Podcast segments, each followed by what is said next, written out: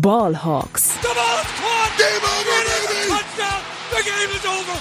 They are going nuts at Century League. Hey und herzlich willkommen zum offiziellen Podcast der German Seahawkers. Heute mit Max und Jonas. Einen wunderschönen guten Tag und herzlich willkommen zu einer weiteren Folge Ballhawks, dem offiziellen Podcast der German Seahawkers. Mein Name ist Max Brending und heute an meiner Seite der geschätzte Kollege Jonas Meister. Servus, Grüezi und Hallo und euch natürlich einen schönen Feiertag heute. Genau, einen wunderschönen Tag der deutschen Einheit, ähm, aufgrund dessen wir heute unglaublich früh und frisch hier unsere Review des Spiels des Seahawks gegen die Giants äh, ja, an euch hier raustratschen können, denn äh, wir haben wir beide haben frei, wie auch äh, fast fast ganz Deutschland, außer ähm, ein paar traurige Seelen, die die heute ihren ähm, gesellschaftsrelevanten Dienst verrichten, die hier, ähm, ja, auf die man einfach nicht verzichten kann, auch am Feiertag nicht. Da gehören wir beide natürlich nicht zu. Darum sitzen wir heute und können ein bisschen über das Spiel der Seahawks schnacken, die, ähm, ja, ein für uns sehr praktisch gelegtes Nachtspiel hatten. Dieses Jahr sitzen ja gar nicht so viele, von daher war es natürlich super, dass eines oder das erste dieser Nachtspiele dann gleich so schön mit unserem Feiertag hier harmoniert. Und ähm, ja, ich denke mal, da können wir heute ordentlich, ähm, ordentlich was berichten. Die Seahawks gewinnen gegen die Giants, stehen 3 zu 1. Und äh, bevor wir hier detailliert reingehen und uns mal Offense, Defense und alles weitere ganz genau anschauen, gibt es für euch wie immer kurz und kompakt unsere Seahawks News. Frisch aus dem Locker Room unsere Seahawks News.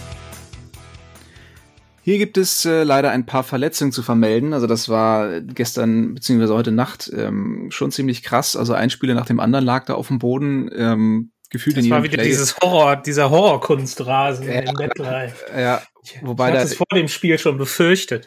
ja, wobei man hat jetzt nicht genau gesehen, ne, ob's, ob da irgendwelche Verletzungen bei waren, die die am, am Rasen, am, am Platz ähm, lagen. Das waren schon häufig Verletzungen durch Kontakt, denke ich mal. Ja. Ähm, von daher, ja, würde ich mal sagen, gehen wir einmal alle durch.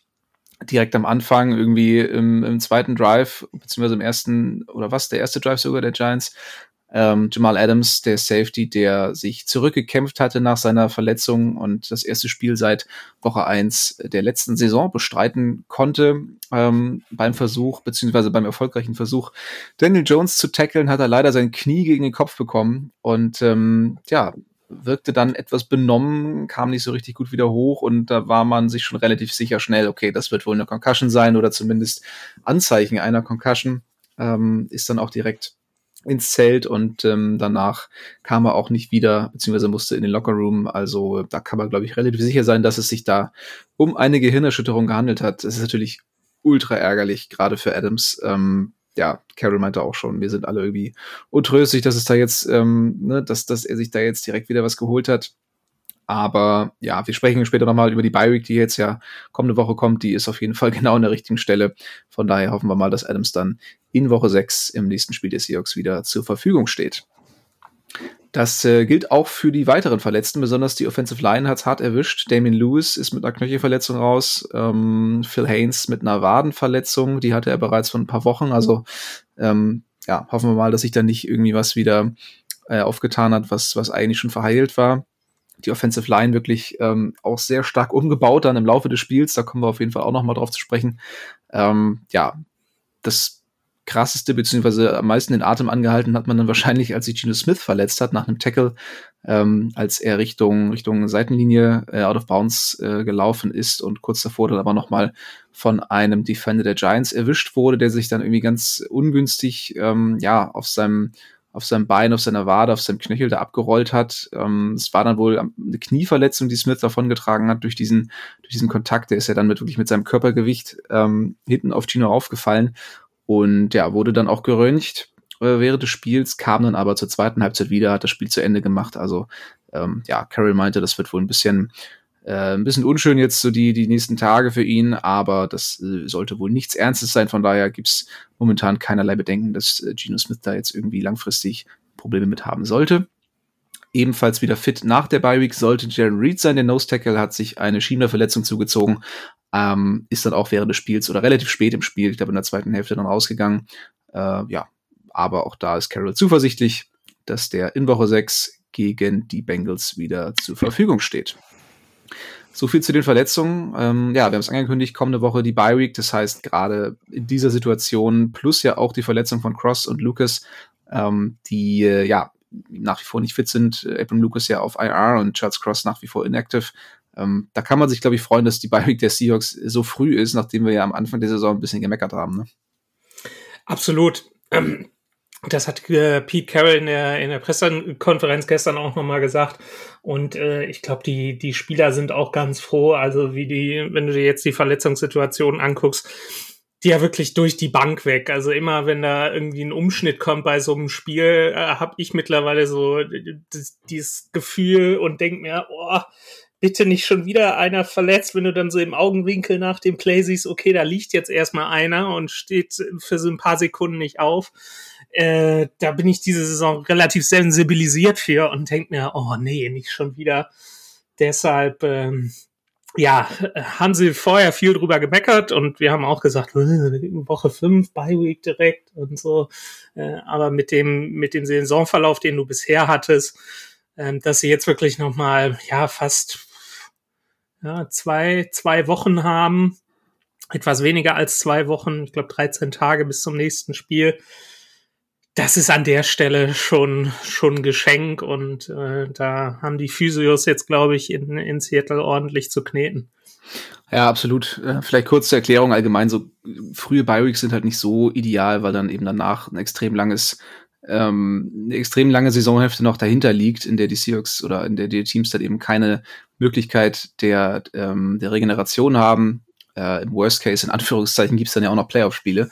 Ähm, das heißt, äh, ja, nach Woche 5 steht eben noch einiges an, aber im Falle des Seahawks mit den Verletzungssorgen jetzt auf jeden Fall ein ganz guter Zeitpunkt.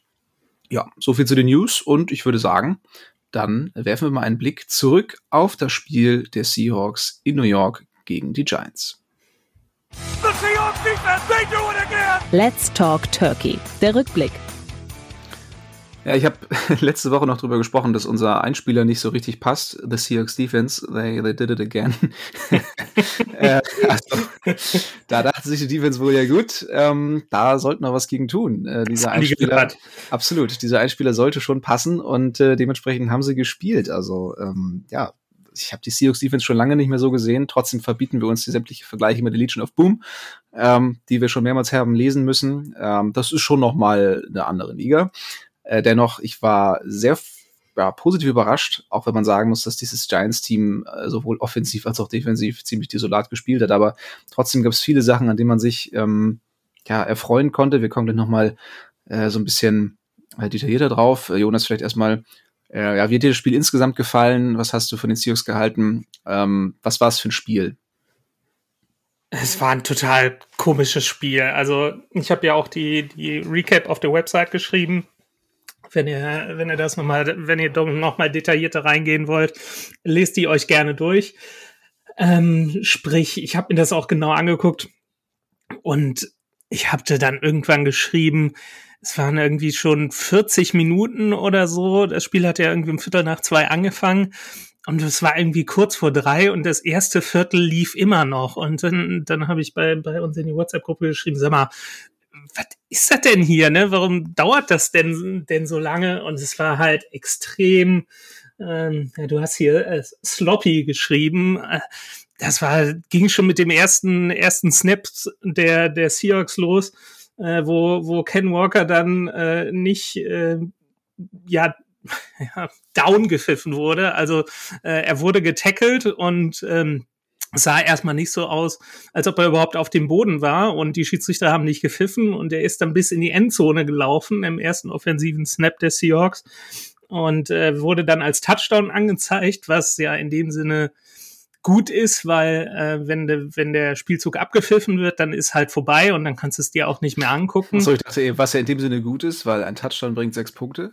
ja, ja, ja positiv, das wäre ne? natürlich noch besser gewesen, aber wenn die, wenn die Schiedsrichter da gepfiffen hätten und er wäre trotzdem durchgelaufen, ja. äh, am Ende war er doch irgendwie mit der, äh, ja, leicht mit dem Hinterteil, nenne ich es mal, auf dem Boden.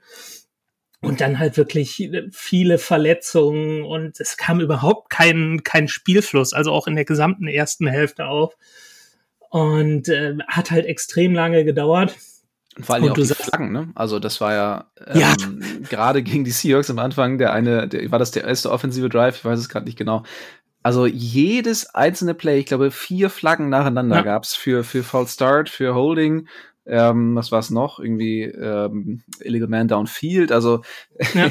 das war das war wirklich extrem frustrierend. Also man, vor allen Dingen die Seahawks haben ja immer wieder geliefert. Also dann dann kam dann wieder ein Pass auf Lockett ähm, und und der macht echt gut gut Meter und dann hält DK aber so offensichtlich, dass wir auch dachten, sag mal, für wie blöd hältst du die Refs? Also ähm, das war dann auch echt ein bisschen ärgerlich. Ähm, Gerade auch, weil ich einige Fantasy-Punkte von Lockett brauchte. Da hat er mich äh, böse enttäuscht und auch die Flaggen haben absolut ei, nichts zu beigetragen. Also ja. es war, ähm, ja, ich habe das Spiel mit einem lachenden und weinenden Auge dann verfolgt, weil ich habe mein Matchup tatsächlich verloren. Für alle, die es interessiert, also wahrscheinlich die gesamte Hörerschaft.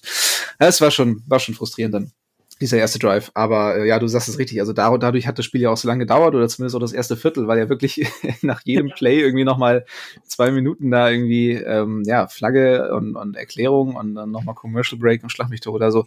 Ähm, ja, das war schon sehr langwierig.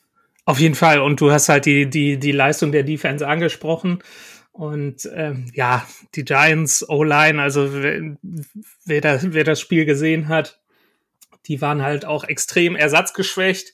Und ich bin im Nachhinein bin ich sehr froh, dass äh, ich nenne es mal unsere Jungs, also die die Backups der Seahawks, die da gerade in der in der O-Line spielen, dass die im Vergleich wirklich so so gut standhalten, weil das was die was die Giants da teilweise geboten haben, es war dann irgendwann im dritten Viertel, ich glaube, es war dann irgendwie der zehnte oder elfte Sack äh, übrigens auch Franchise-Rekord äh, in einem, einem Spiel der Seahawks. 11-6 gab es noch nie. Ähm, Sicher? Wo, ich, ich, meine, der wurde, der wurde eingestellt, der Rekord, aber ich glaube doch ja, nicht gebrochen. eingestellt, genau. Ja. Äh, wo dann äh, Uchenna Nwosu zwar äh, den, den äh, Left Tackle vor sich hatte, äh, aber im Prinzip doch ungeblockt auf äh, Uchenna, äh, Uchenna Nwosu, Quatsch, auf Daniel Jones zugelaufen ist, dann von hinten und ihn dann gesackt hat. Äh, also da hätte der Tackle auch nicht stehen müssen, gefühlt. Der hat sich so leicht schlagen lassen. Ja. Äh, auf der anderen Seite, das hat Geno Smith nachher äh, auf dem äh, Interview auf dem Feld mit ESPN nochmal gesagt, ähm, der war extrem unzufrieden mit sich selbst und auch mit der Offense, weil die halt gar nicht geliefert hat. Da kommen wir gleich auch noch zu. Und äh, da brauchtest du eigentlich den, den, den Einsatz der Defense, weil ähm, ich glaube, alleine ohne die, ohne die Defense hätte die Offense, glaube ich, ja, ich will jetzt sagen, das Spiel nicht gewonnen, aber es wäre halt deutlich enger gewesen, weil die haben halt auch äh, sich sehr schwer getan. Also deshalb, Sloppy beschreibt, beschreibt das Ganze, glaube ich, ganz gut. Ja, genau. Ohne eine Defense zu gewinnen, ist tendenziell immer ein bisschen schwierig, das stimmt. Ähm, ich würde sagen, wir starten mal rein und schauen uns die Offensive zuerst an und äh, genau auf den von dir angesprochenen Geno Smith blicken wir natürlich, ähm, ja, 13 von 20, ähm, Würfen kamen an für lediglich 110 Yards und einen Touchdown, keine Interception. Ja, wie schon erwähnt, Gino musste äh, zwischenstaatlich raus in der ersten Hälfte und Drew Lock kam dann für ihn rein. Ähm, ja, insgesamt kann man, glaube ich, sagen, es war von ihm ein relativ unauffälliges Spiel. Also er hatte jetzt keine krassen Schnitzer drin, hat aber auch wenig Plays gemacht. Der Touchdown auf Metcalf war auf jeden Fall ein ganz schöner Wurf. Ähm, gut platziert, dass das Metcalf, den da contested, ähm, äh, ja, eben fangen konnte. Aber insgesamt, ähm, ja, waren noch ein paar Ungenauigkeiten drin. Ähm, Gerade eben auch nach der Verletzung, das kann man ihm dann vielleicht nachsehen. Also es war auf jeden Fall keine seiner besten Spiele, aber er hat es jetzt auch nicht irgendwie ähm, fahrlässig gespielt oder, oder irgendwie, ähm, ja, also ich würde nicht sagen, es war ein schlechtes Spiel. Es, es war einfach nicht nötig, muss man ja auch sagen, ähm, dass die Offense da brilliert, weil die Defense einfach so so abgeliefert hat. Aber insgesamt, äh, denke ich mal, war das jetzt kein Spiel der Offense und auch von Gino, äh, dass man sich irgendwie für, für kommende Spiele zum Beispiel nehmen sollte. Nein, auf keinen Fall. Also du hast dann auch, auch gemerkt, nach dem, äh, nachdem er da verletzt war, das, das war jetzt kein, kein Horse-Collar-Tackle, also wenn du hinten am, äh, am Kragen quasi festgehalten wirst und dann so nach hinten gezogen wirst und überdehnt wirst, was ja auch in der NFL immer eine, eine Flagge gibt. Ähm, aber er war extrem aufgekratzt, äh, emotional auch danach. Ich glaube, es war Isaiah Simmons, der ihn da getackelt hat. Und als er dann in der zweiten Halbzeit wieder auf dem Feld stand, war direkt im ersten Drive, hat er sich dann auch nochmal mit, äh, mit Simmons angelegt äh, und äh, ihm nochmal ein paar Worte gesagt und hat dafür auch eine, ähm, ein Taunting-Penalty äh, gekriegt, äh, also ein, äh, eine unsportliche Flagge. Ähm, der war einfach äh, extrem sauer. Er hat dann auch nachher, nachher im Interview in diesem gleichen Interview auf dem Feld gesagt, dass er, dass er das für ein extrem schmutziges äh, Play gehalten hat und äh, cool. ja, wollte eigentlich gar nicht drüber sprechen und äh, war wirklich aufgekratzt und das hast du dann, dann auch gemerkt.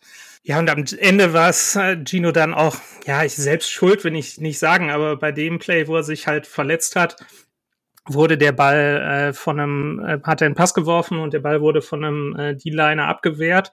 Und so hat er sich quasi selbst angespielt und um den Raumverlust dann zu vermeiden, ist er halt Richtung Seitenauslinie gesprintet und ist dann da halt äh, unsanft zu Boden gebracht worden. Deshalb, ja, war, war auch äh, vor, vor seiner Verletzung noch nicht so, äh, ja, noch nicht so, so richtig im Spiel und äh, danach auch nicht. Das hat, glaube ich, alles nicht zur, äh, zur, zur Ruhe in der Offense, äh, zumindest aus, Sicht von, von Gino beigetragen. Nee, das stimmt. Also so dirty fand ich den Hit jetzt nicht. Es war auf jeden Fall kein Late-Hit. Also Gino war auf jeden Fall noch im Feld, als Tackle dann von hinten kam. Und ja, wie gesagt, es war kein Horse-Collar-Tackle. Ähm, dass er dann am Ende da so auf ihm landet, kann man vielleicht attestieren, dass er da ein bisschen unvorsichtig war, aber ich würde ihm da jetzt mal keine keine böse Absicht in, äh, unterstellen. Von daher, ähm, ja, im Vergleich zu dem Hit, den, den Justin Herbert gegen die Raiders kassiert hat. Holy shit, hat, aber Herbert hat sich gefühlt schon auf die Bank gesetzt äh, und hat dann noch einen Hit irgendwie kassiert. Äh, der Raiders Defender wurde dann auch ejected. Also ähm, ja, so schlimm war es definitiv nicht. Ja. Es gab ja auch keine Flagge, es war alles in Ordnung, meiner Meinung nach. Aber äh, ja, wir können, glaube ich, zusammenfassen, war jetzt nicht Ginos bestes Spiel.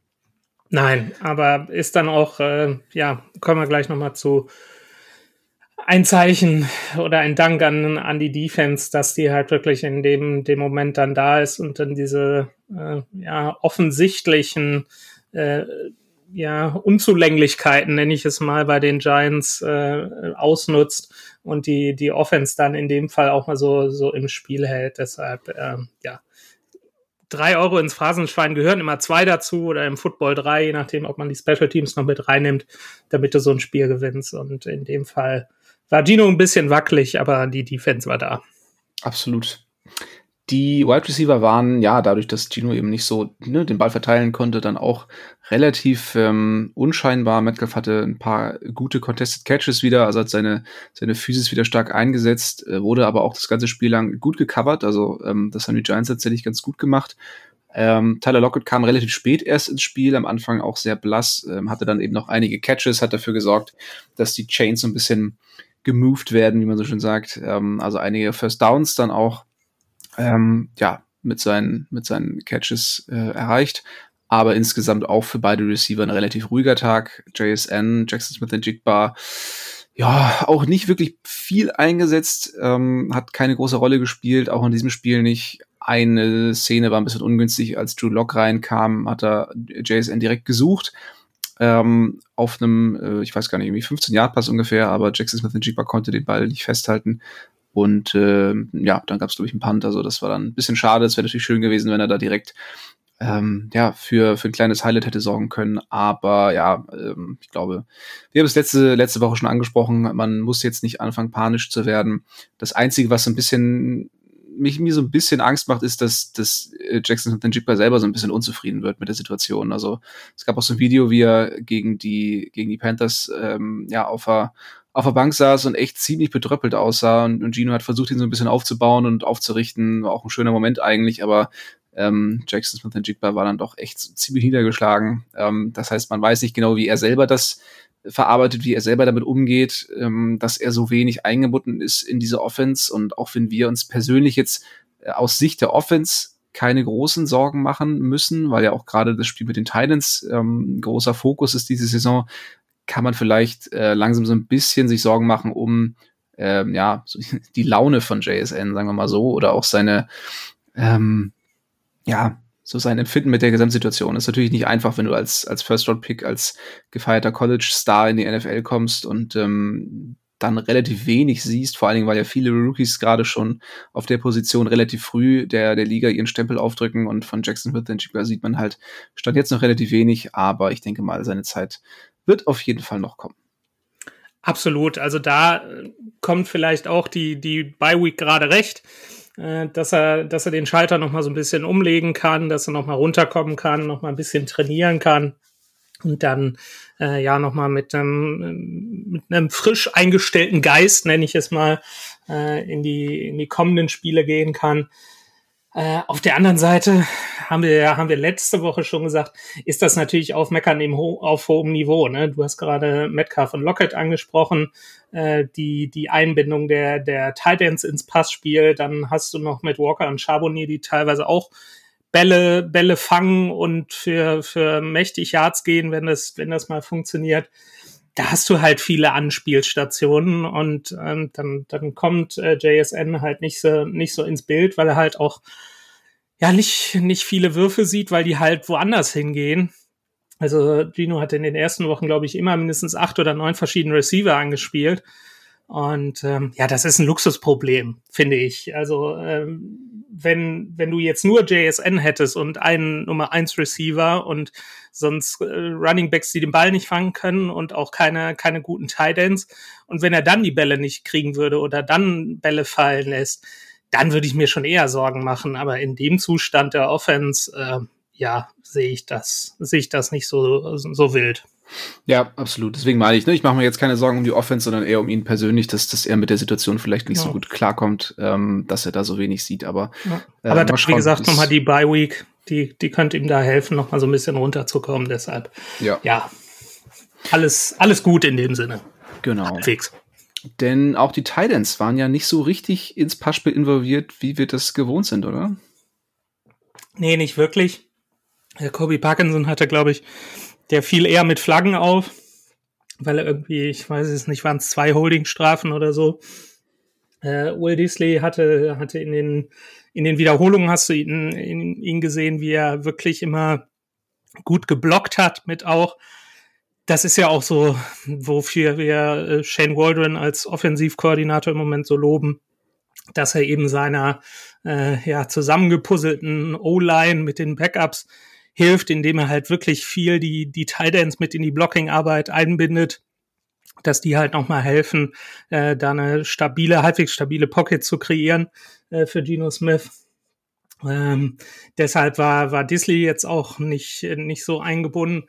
Der einzige, der da wirklich aufgefallen ist, war ähm, Noah Fant, der dann seine alte, alte Denver Connection aufgebaut hat, als Drew Lock dann im Spiel war. Ähm, das war bei, bei Third Down.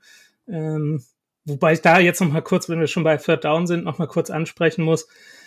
Äh, das war wieder so ein, so ein Ding, wo, wo die Seahawks auch wirklich äh, ja, Probleme hatten. Ähm, also sie hatten wieder zwölf Third Downs und haben einfach nur drei konvertiert. Mhm. Und äh, das ist so ein, so ein Ding, was sich durch die Saison zieht, wie so ein roter Faden. Das ist jetzt, jetzt nicht so cool. Auf jeden Fall war es äh, war es dann auch bei bei Third Down ähm, standen standen die Seahawks ich glaube Dritter und Zehn. Und ähm, da hat Locke eben eben Fan für vier Yards angespielt oder so. Und äh, da kam dann schon der schon der erste Defender angeflogen und wollte das Tackling setzen. Und da habe ich mir dann schon gedacht oh Gott das kann jetzt nichts werden ne? da wird dieser so ein so ein Kurzpass der sofort gestoppt wird und äh, ja, die äh, Giants haben sich dann entschieden, noch gefühlt noch schlechter zu tackeln, als die Seahawks es tun. Und äh, so hat äh, Noah Fant irgendwie drei Tackler aussteigen lassen und ist an der Seitenlinie wie auf so einem äh, Hochseil entlang balanciert, also war ganz knapp nicht im Aus und hat dann diesen vier-Yard-Pass einfach für einen für einen 52-Yard-Raumgewinn bis zur Ein-Yard-Linie äh, genutzt und hat dann damit quasi die, die Vorlage zum, zum Touchdown von äh, Ken Walker geliefert, der dann einfach nur noch in die Endzone laufen musste über ein Yard. Ja. Das war so das auffälligste Play von den, von den Tight Ends und insgesamt war Fan, glaube ich, mit 64 Yards bei zwei Catches äh, auch der, der beste Receiver, was Raumgewinn in dem Spiel anging, äh, gegen die Giants. Ja, also Next Gen Stats hat ihn bei, bei 26 Yards after Catch over expected. Das ist auch ein ziemlich krasser Wert. Also da ist er ähm, mehreren Tackles dann auch schon ausgewichen. Ähm, du hattest die Third Downs angesprochen. Das ist auf jeden Fall eine Riesengeschichte äh, bei den Seahawks dieses Jahr. Interessant ist auch, dass sie bei First und Second Down ähm, deutlich besser sind als der Liga-Durchschnitt. Also da konvertieren sie ähm, ja viel, viel mehr als, äh, als die meisten anderen Teams. 30 Prozent aller ähm, bei 30 Prozent aller First Downs können die Seahawks direkt schon ein nächstes First Down im ersten Versuch gewinnen. Das ist Platz zwei in der NFL äh, nach den Miami Dolphins. Zumindest war das Stand ähm, vor diesem Spiel. Die, die neuen Daten habe ich jetzt leider noch nicht. Und im Second Down, bis zum Second Down sind es dann äh, immerhin auch schon 59 Prozent. Das ist, glaube ich, auch sehr Platz drei in der NFL hinter, hinter den Dolphins und 49ers. Und dann, ähm, ja, flacht es doch stark ab Richtung, Richtung Third Down, weil das ist wirklich die, die klare Schwachstelle ähm, der Seahawks. Aber ja, das äh, nur mal so eben nebenbei. Titans, ähm, ja, hast du eigentlich alles gesagt. Ähm, haben so ein bisschen den Druck von der ersatzgeschwächten Offensive Line auch genommen, ähm, wenn es denn immer mal sein musste. Auch sehr spannende Formation, finde ich, die die Seahawks immer spielen. Ne? Teilweise mit zwei Titans noch im Backfield plus Running Back. Also ähm, daraus kann man dann auch immer ganz viel, äh, daraus kann sich ganz viel entwickeln, sowohl als Blocking, ähm, aber auch eben Routen aus dem Backfield, die die, die Defender vielleicht so nicht antizipieren können. Also ähm, da lässt sich wohl dann auf jeden Fall wieder einiges einfallen. Das äh, Laufspiel können wir auch noch mal kurz ähm, betrachten war jetzt auch nicht unglaublich, es zieht sich wie so ein roter Faden so ein bisschen durch die Offensive. Ne? Es war alles nicht so richtig auffällig. Ähm, die Seahawks konnten gerade in der zweiten Hälfte ja sehr gut laufen, haben es aber ja gar nicht so krass ausgenutzt, sondern sind doch immer wieder in Versuchung geraten, ähm, den Pass zu spielen, was prinzipiell immer meine Sympathie hat, aber manchmal sollte man vielleicht auch einfach versuchen, das zu nehmen, was sich einem bietet und gerade Ende der zweiten Halbzeit ähm, haben die Offensive Line ja so riesige Lücken da freigeblockt. Also äh, da musste Walker ja und, und auch Charbonnet mussten da wirklich nur noch durchspazieren. Ähm, ja, also sehr, sehr schwache Laufverteidigung, von daher ein bisschen schwierig, glaube ich, die, die Laufleistung der beiden Running Backs äh, hier einzuschätzen. Ja, Walker 17 Carries für 79 Yard und, und einen Touchdown. Den hat er, wie gesagt, aus, aus einem Yard äh, Entfernung gemacht. Äh, Sex Charbonnet hat äh, ja auch wieder zwei, drei gute Läufe dabei gehabt. Hm, das auffälligste, was er, was er hatte aus meiner Sicht, war ein, war ein kurzer Ball, den er bei Fourth Down gefangen hat, als äh, die Seahawks dann mal in der Red Zone ausnahmsweise dafür gegangen sind, für den Fourth Down, ähm, den er dann hat fallen lassen, womit wir dann wieder zum Thema Sloppy Game, also äh, unsauberes Spiel äh, in, der, in der Ausführung kommen äh, wodurch die Seahawks dann Turnover und Downs hatten und die, die Giants wieder dran waren. Äh, ja, aber waren jetzt keine großen Negativen dabei, aber waren jetzt auch keine, Kenneth Walker hatte, glaube ich, einmal so die, die Chance, äh, durch eines von diesen riesigen Löchern in der, in der O-Line zu gehen, um dann wirklich, äh, ja, aus 40, 50 Yards für, für den Touchdown Richtung Endzone zu gehen. Ähm, hatte da aber nicht so die richtige Geschwindigkeit, wurde dann vom, vom Verteidiger noch äh, ja, festgehalten, zu Boden gebracht. Es war alles irgendwie so, ja, durchschnittlich, würde ich mal, würde ich es mal freundlicherweise nennen. Ja. Und ich finde immer noch, dass Charbonnet gehalten wurde bei, äh, bei dem nicht konvertierten Fourth Down, aber es gab nicht eine Wiederholung und die Flagge wurde auch wieder aufgehoben. Also ja. äh, fand ich alles ein bisschen komisch, dass man es nicht zumindest mal kurz ähm, in der Wiederholung gezeigt hat. Aber hat ja, ja am Ende normales Jod gegangen, wird so, Rheinländer sagen. Ne? Richtig. Ich finde es so immer ärgerlich, wenn dann ähm, ja, solche, wenn, wenn manche Leute dann eben diese Fourth Downs äh, sehen und sagen, so, ja, hier deswegen sollte man das Field schießen oder vierte Versuche ausspielen, ist Quatsch und so. Und ja gut, ne, wenn es funktioniert, freuen sich alle. Von daher mhm. ist es auch mal ein bisschen einfach, dann so zu argumentieren. Wir müssen ein bisschen, ein bisschen hier durch die Offense äh, durchmarschieren, weil eigentlich wollen wir heute ja viel mehr über die Defense noch sprechen. Darum ähm, Offensive Line, kann man glaube ich sagen, extrem verletzungsgeschwächt. Ich, ich fühle mal eben ganz kurz durch. Äh, Evan Brown musste während des Spiels auf Left Guard rücken, weil Damien Lewis ausgefallen ist. Evan Brown ja normalerweise auf Center unterwegs. Ähm, dafür kam dann aber Oliver Timi auf Center rein. Ähm, Bradford kam rein für äh, Right Guard äh, Haynes und hatte dann im ersten Drive direkt ein Holding. Also da lief auch noch nicht alles direkt so super. Im Laufe des Spiels haben sie sich aber so ein bisschen rehabilitiert, würde ich sagen. Gerade im Laufspiel, im, im, äh, im Run-Blocking ordentlich was freigeblockt, wie schon erwähnt. Pass Protection, was wäre so dein Fazit? Wie, wie haben die, wie hat die verletzungsgeplagte Offensive Line das ähm, geregelt? Ja, auch da würde ich sagen, durchschnittlich wohlwollenderweise. Ähm, ja, also dafür, dass es wirklich Rookies und Backup sind, ähm, muss man da auch noch mal den den Hut vor vor dem Coaching von äh, Offensive Line Coach Andy Dickerson ziehen. Also was der da da zusammenbringt, wenn wenn du dir vorstellst, was mit vier Backups in der in der O-Line passiert wäre in der in der Russell Wilson Ära, dann äh, wären die Seahawks glaube ich gefühlt mit äh, elf Sacks noch gut weggekommen. Äh, also das, das, das ist wohl schon den Umständen entsprechend extrem gut, was da passiert.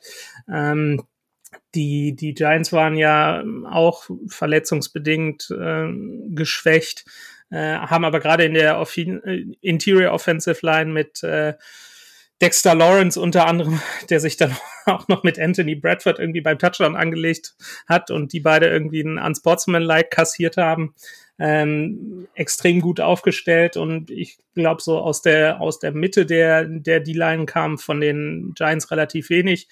Der einzige, der da so ein bisschen Alarm gemacht hat, war ähm, Pass Rusher Kevin Thibodeau, der am Ende glaube ich zwei Sex hatte. Äh, aber das war auch wirklich so der einzige, wo du gefühlt hat, äh, das Gefühl hattest, dass der den Seahawks äh, in der O-Line ein bisschen Probleme bereiten könnte und ähm, ja, in der Situation ist das verständlich, wenn dann die, die Pass Protection auch mal so ein bisschen, ein bisschen wackelt. Aber ähm, im Angesicht der ganzen Verletzungen hätte ich, äh, haben wir da im, in den letzten Jahren viel schlimmere Erfahrungen gemacht. Deshalb äh, das, was die, was die O-Line da im Moment leistet, nochmal wirklich, kann ich hier nur virtuell den Hut vorziehen. Äh, ja, durchschnittliche Leistung jetzt gegen die Giants, aber insgesamt gesehen ist das wirklich im Angesicht der Umstände ja, beachtenswert. Ja. Ja, Jack Curran auf, auf Right Tackle sah einmal sehr ungünstig aus gegen, gegen Thibodeau, hat sich da sehr schnell schlagen lassen und landete dann auch auf dem Hosenboden. Daraus äh, resultierte dann auch tatsächlich ein Sack, aber ähm, ja, ansonsten würde ich jetzt auch passiert nicht großes Meckern geraten. Ähm, ja. ja. dann schauen wir uns doch mal ähm, das erste Mal diese Saison ein, ein wenig detaillierter äh, mit, mit positivem Beigeschmack die Defense an. Unfassbar, und, dass wir äh, darüber ja. nochmal so, so reden, ne? Und das ganz ohne Team-Meeting. ohne dass Bobby Wagner irgendwie an der äh, Seitenlinie seine Jungs zusammenrufen muss und denen irgendwie einen verbalen Einlauf gibt. Ja, es gab doch, es gab doch die letzten Jahre immer dieses ähm, sagenumwobene Team-Meeting, dass die Defense oh. während der Saison irgendwann dann ähm, abhält, wenn es mal so überhaupt nicht mehr läuft. Und äh, ja, scheinbar hat dieser äh, diese Leistungssteigerung jetzt auch ohne Teammeeting funktioniert. Wobei, wie gesagt, man muss es immer im Kontext sehen, die Giants waren wirklich unglaublich schlecht. Ähm, trotzdem war, äh, wollen wir ja. die Leistung der Defense hier nicht ähm, unter, unter den Scheffel stellen. Also ähm, beginnen mit der Laufverteidigung, die nach wie vor einen sehr guten Eindruck macht. Äh, wahrscheinlich die beste, ähm, die, die, die äh, verbessertste Unit der Seahawks insgesamt im Vergleich zum, zum letzten Jahr, weil das war ja die große, große Schwäche äh, in der letzten Saison und ähm, ja, entwickelt sich, wie gesagt, mittlerweile echt zu einer ziemlichen Stärke. Also klar, Matt Breeder ist jetzt kein, äh, kein All-Pro Running Back, aber auch die letzten Spiele gegen Montgomery, gegen Swift, ähm, gegen, gegen Sanders, im letzten Spiel gegen die Panthers, das sah schon alles sehr gut aus. Äh, auch in Woche eins gegen die Rams, die ja eigentlich sehr gut laufen können. Also ähm, ich glaube, da haben wir mittlerweile ähm, eine Unit, bei der wir nicht mehr so viel Angst haben müssen, wenn dann auch mal ein besserer Running Back vor uns steht, oder? Auf jeden Fall. Also das ist jetzt alles Spekulation, wie, wie es dann ausgesehen hätte, wenn Saquon Barkley gespielt hätte. Auch da kommen wir nochmal zu den Verletzungen bei den Giants. Der hat auch nicht, nicht gespielt äh, wegen, einer, wegen einer Knöchelverletzung, glaube ich. Ähm, die äh, Giants haben auch, den fehlten auch, äh, fehlte auch Andrew Thomas, deren, deren Left Tackle ähm, was natürlich auch dazu beigetragen hat, dass, äh, dass der Pass Rush des Seahawks so gut ankam, weil die O-Line einfach ersatzgeschwächt war. Das ist jetzt alles Spekulation, aber so was sie da in der, in der Laufverteidigung liefern im Moment, ist halt wirklich, äh, ja, im Vergleich zur, zur letzten Saison wirklich ein Unterschied wie Tag und Nacht. Auch da nochmal drei Euro ins Phasenschwein. ja, nee, total. Also ich, ich finde gerade Jalen Reed, da muss man mal den Hut ziehen, der macht als Nose Tackle echt einen super Job. Darum äh, drücken wir auf jeden Fall alle die Daumen, dass, dass er in Woche sechs gegen die, gegen die Bengals wieder fit ist.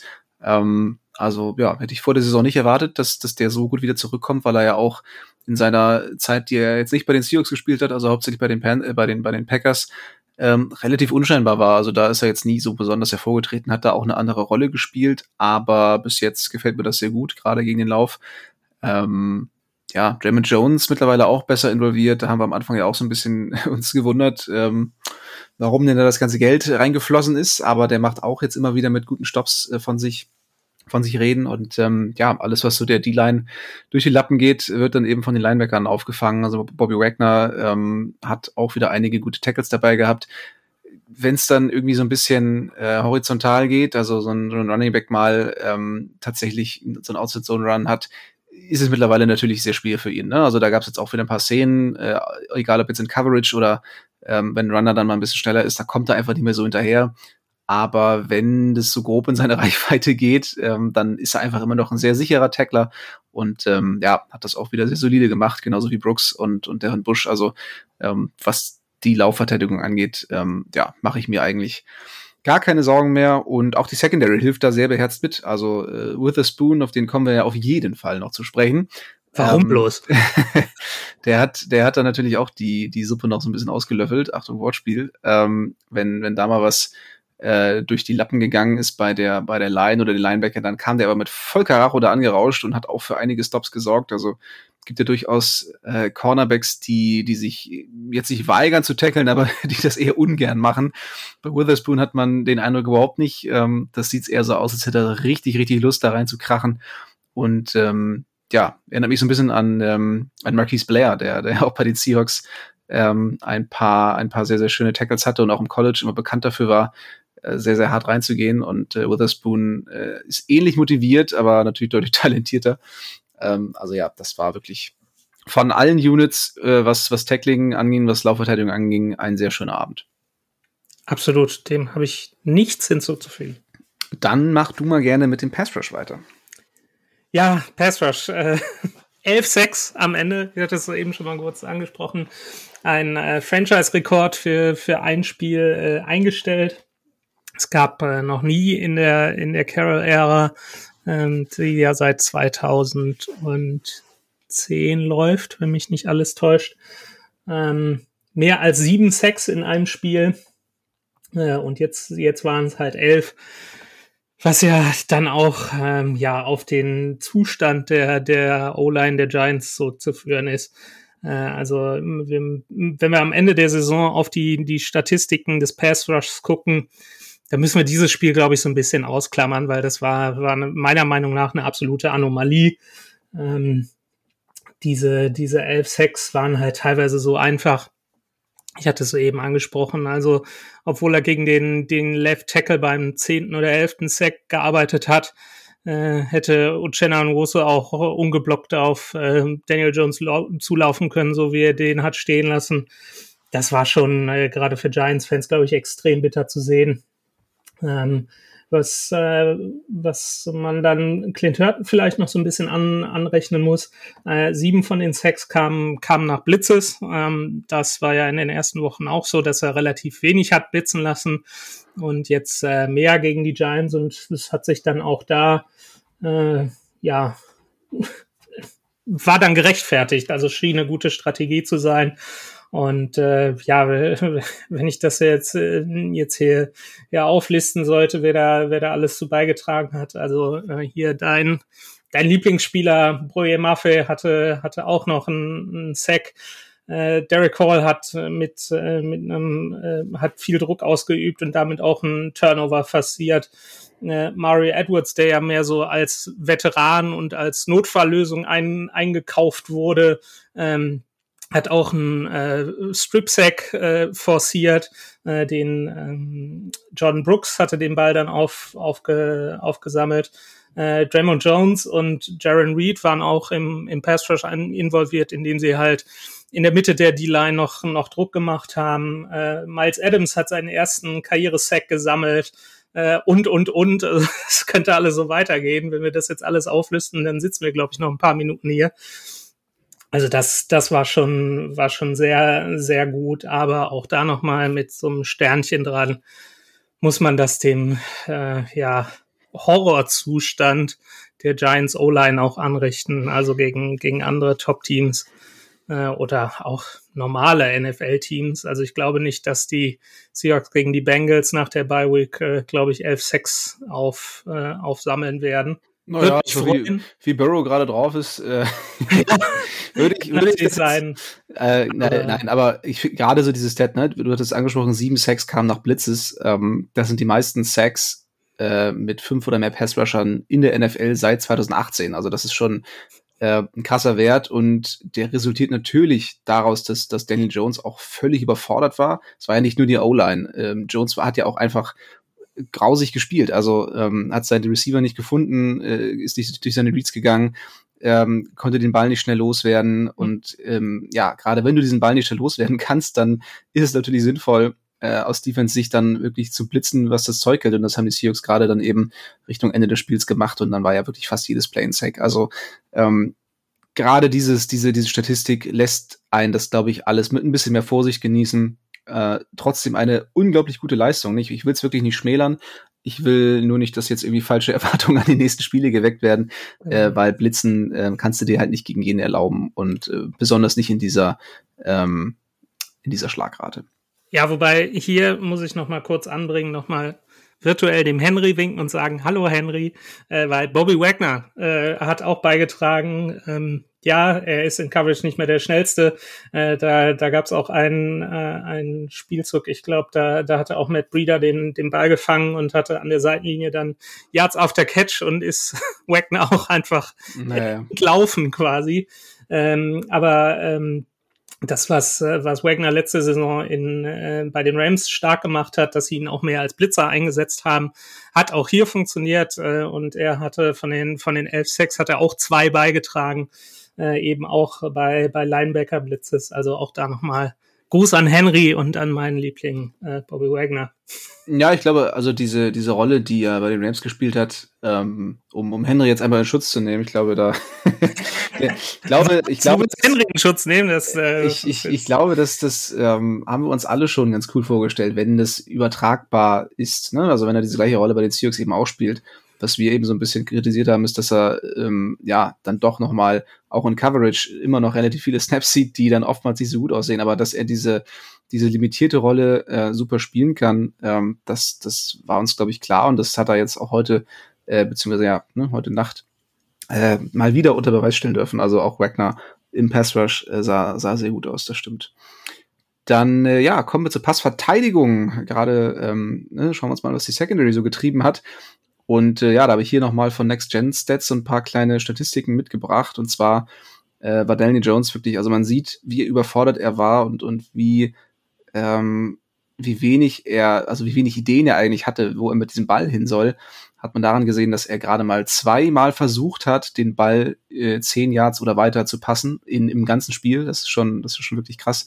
Ähm, einer davon kam an für 22 Yards, ähm, einer davon war dann die Interception von äh, Quandry Dix. Und der, der durchschnittliche Air Yard Attempt, also der durchschnittliche Air Yards pro Attempt, äh, lag bei drei Yards. Ähm, das ist der geringste Wert in der, in der bisherigen Saison. das ist schon wirklich krass. Also ähm, insgesamt 79 Prozent der Bälle sind angekommen. Also das klingt erstmal ja total gut. Aber wenn man sich diese Statistik hier, wir haben ja so ein, ich habe so ein Bild vor mir, ähm, wo die, wo die Targets und die, die Completions von, von Jones aufgemalt sind, an welcher Stelle des Feldes. Und ähm, ja, die große Mehrheit ist halt wirklich zwischen, zwischen Line of Scrimmage und der 5-Yard-Linie. Dann noch ein paar so zwischen, zwischen 5 und 10 Yards ähm, und, und einige auch hinter der Line of Scrimmage erst. Und das sind dann eben Completions, um die, die, die schön so eine Statistik natürlich ordentlich auf. Deswegen ist Completion Percentage jetzt auch nicht unbedingt ein, äh, ein Stat, ähm, den man, den man auf einzelne Spiele gesehen äh, gut gut, ich wollte gerade sagen, also ich zähle das hier gerade, ich habe dieses Bild auch vorliegen, ja. zähle das gerade mal durch. Also äh, hinter der Line of Scrimmage, das waren dann so, so Screen Passes oder so, so Toss Plays, ähm, war er sieben von sieben, aber mm. es mhm. war halt hinter Elitär. der Line of Scrimmage. Elitär. Daniel Jones ist sein Geld wert, 40 Millionen im Jahr.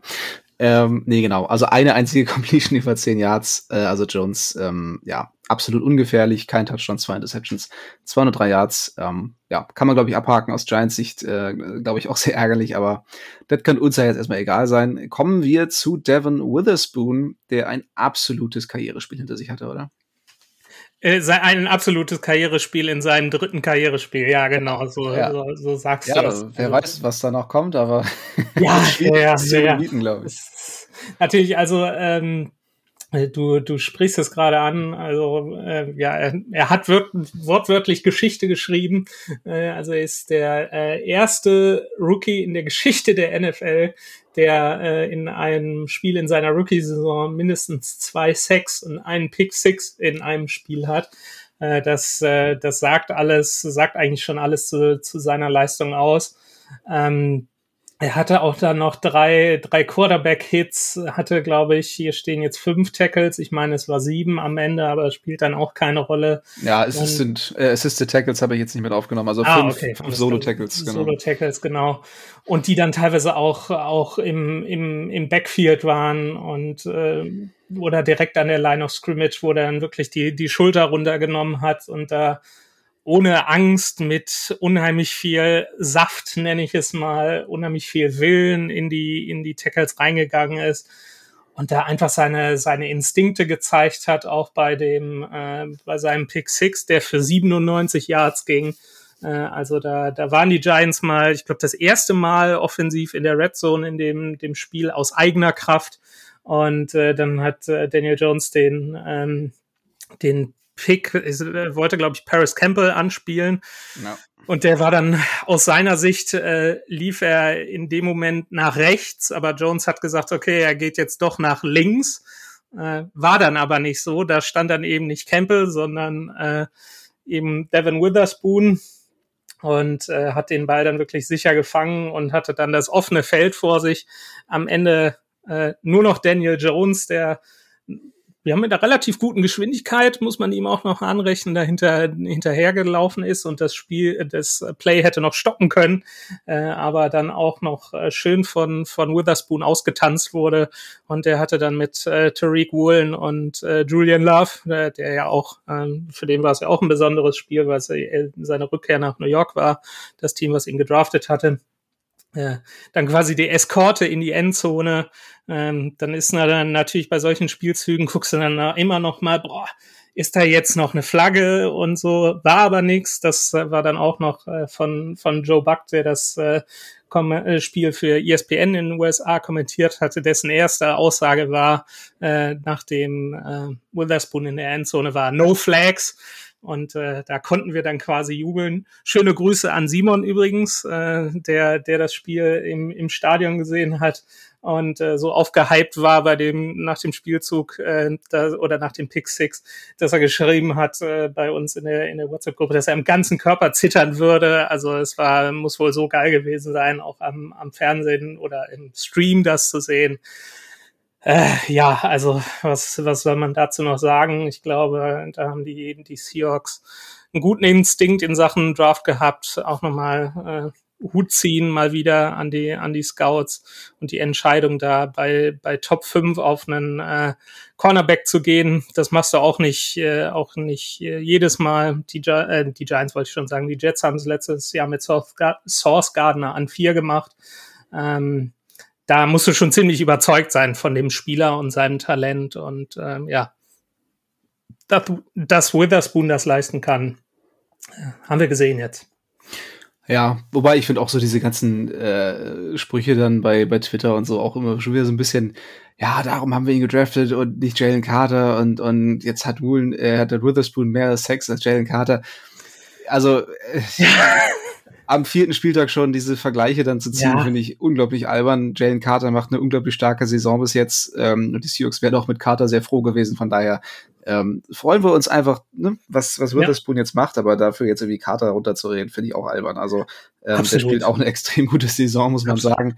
Äh, sehr, sehr viele Pressures und ja, lässt sich noch nicht so in Sex ummünzen, aber ähm, der ist schon auch sehr disruptive. Von daher ähm, die Eagles haben halt auch irgendwie gefühlt sieben Leute, die irgendwie äh, letzte ja. Saison mindestens zehn Sex hatten und dann hast du da noch ähm, Nolan Smith dazu und Jalen Carter. Ja, ja, gut, das ist genauso wie bei den Seahawks Receivern. Äh, da ist dann halt auch nicht, bleibt halt nicht für jeden Sack übrig, wenn du nicht genau. wirklich elf Sacks pro Spiel hast. Also auch da nochmal die Kirche und das Dorf und drei Euro ins Phrasenschwein. Wird teuer langsam äh, für dich, ja? Genau, aber wird teuer an diesem Feiertag. Ja. Aber ja, wie du schon sagst, wir können, wir, beziehungsweise die Seahawks können froh sein, dass sie Devin Witherspoon äh, da picken konnten. Gruß an die Denver Broncos geht auch nochmal raus. Genau. Ähm, Wobei auch aber, die, ne, also ich glaube, da sollte man jetzt auch nicht mehr nachtreten, die sind auch schlimm genug. Nein, nein, nein, auf keinen Fall. Aber wir sind die Konsens Broncos-Fans. Ja, ja, ja, der Konsens ist einfach, äh, ja, wir und die 12s und die Seahawks sind froh, dass sie äh, Devin Witherspoon haben und wenn er so weitermacht, dann ja, haben wir da noch lange Freude dran. Absolut. Äh, ja, ansonsten kann man, glaube ich, noch sagen, das Tackling insgesamt fand ich auch sehr zufriedenstellend. Ähm, oftmals auch sehr ein gutes Timing. Also äh, Dix und, ähm, und Love haben zum Teil auch immer gute, gute Instinkte gehabt. Ähm, Dix war dann früh auch von seiner Free Safety Position äh, relativ nah dann in der Box und, und hat einige Tackles gesetzt, ähm, hat die Plays früh erkannt. Und das gleiche gilt eben auch für die Cornerbacks. Also gerade Witherspoon ähm, haben wir schon erwähnt, mit, mit fünf Solo-Tackles, teilweise mit richtig Karacho dann reinge, reingekracht. Ähm, der hat richtig Bock äh, auf, auf den Kontakt und äh, ja, das wollen wir auf jeden Fall sehen. Äh, Dix ja auch noch mit der Interception äh, nach, nach Druck auf Daniel Jones, da musste den irgendwie schnell wegwerfen und Dix war dann am richtigen Ort und ähm, ja, hat auch noch mal einen kleinen Return hingelegt. Also von vorne bis hinten, glaube ich, nichts zu meckern in der Passverteidigung. Absolut. Dann, ja, können wir, glaube ich, zum Fazit kommen. Ähm, fang du gerne an. Was, ähm, was nehmen wir mit aus diesem Spiel? Ja, wir haben es schon angesprochen. Also ähm, klar, war es natürlich schön zu sehen, dass die, die Defense so abgeliefert hat bei diesem Spiel. Wir, wir müssen aber auch darauf gucken, wie, wie die Umstände waren. Also äh, das war einfach eine indiskutable Leistung der, der Offense der Giants, die, die diese Wahnsinnsstatistiken ermöglicht hat. Auf der anderen Seite ist die, ist die Offense wieder mal in diesem Jahr äh, nicht so richtig in Gang gekommen. Äh, auch da gibt es noch Defizite. Aber im Endeffekt stehen die Seahawks jetzt vor der Bye Week bei drei Siegen und einer Niederlage, haben insgesamt eigentlich nur eine richtig schlechte Halbzeit in dieser Saison gespielt. Das war die zweite Halbzeit gegen die, gegen die Rams. Ansonsten ja, sind da so ein paar Defizite zu erkennen, wo ich sagen würde, okay, angesichts des Potenzials, wenn die, wenn alle Spieler fit sind, sowohl in der Offense als auch in der Defense, sind die zu bewerkstelligen und abzustellen. Also das Potenzial ist auf jeden Fall da. Die Umstände sind im Moment ein bisschen schwierig, äh, sowohl was die Gegner als auch die, die, die, den, der eigene Zustand des Rosters angeht. Und ähm, ja, wenn das alles so zusammenkommt, dann können die, können die Seahawks, glaube ich, ein, ein, sehr gutes Team sein. Deshalb sollten wir als Fans froh sein, dass die Seahawks jetzt wirklich bei, bei drei und eins spielen, jetzt eine Bye-Week haben, sich da, da nochmal runterfahren können, äh, gesund werden können, vielleicht äh, beim, beim Tape gucken, ähm, ein paar Fehler zu identifizieren, die abzustellen und äh, dann nochmal mit frischer Energie in Woche 6 äh, erneut an die Ostküste zu den Cincinnati Bengals reisen können. Absolut. Und damit haben wir auch gleich unseren Ausblick auf die kommenden Wochen. Wie schon mehrfach erwähnt, in Woche 5 gibt es die Bye Week. Da haben wir auf jeden Fall einen kleinen Mailback-Podcast vor. Dafür seht ihr sicherlich dann noch auf den Social Media Kanälen die Aufrufe, da gerne eure Fragen an uns zu schicken. Und äh, die werden wir dann hier auf jeden Fall behandeln. Danach geht's dann weiter in Cincinnati Woche 6 und dann zwei Heimspiele Woche 7 gegen Arizona und Woche 8 gegen Cleveland. Da dann auch in den Throwback-Trikots, also bald ist es soweit. Und die Seahawks spielen ähm, ja in den, in den alten äh, Trikots, die dieses Jahr äh, neu dazugekommen sind. Also da kann man sich auf jeden Fall auch drauf freuen. Und ja, das war's jetzt soweit von uns hier an diesem Feiertag. Wir hoffen, wir können euch so ein bisschen den, äh, den freien Tag versüßen. Und ähm, ja, an dieser Stelle vielen Dank fürs Zuhören. Wir verabschieden uns wie immer mit einem gemeinsamen Go Hawks! Go Hawks! Weitere Infos zu den German Seahawkers gibt's natürlich auch auf unserer Website unter germanseahawkers.com.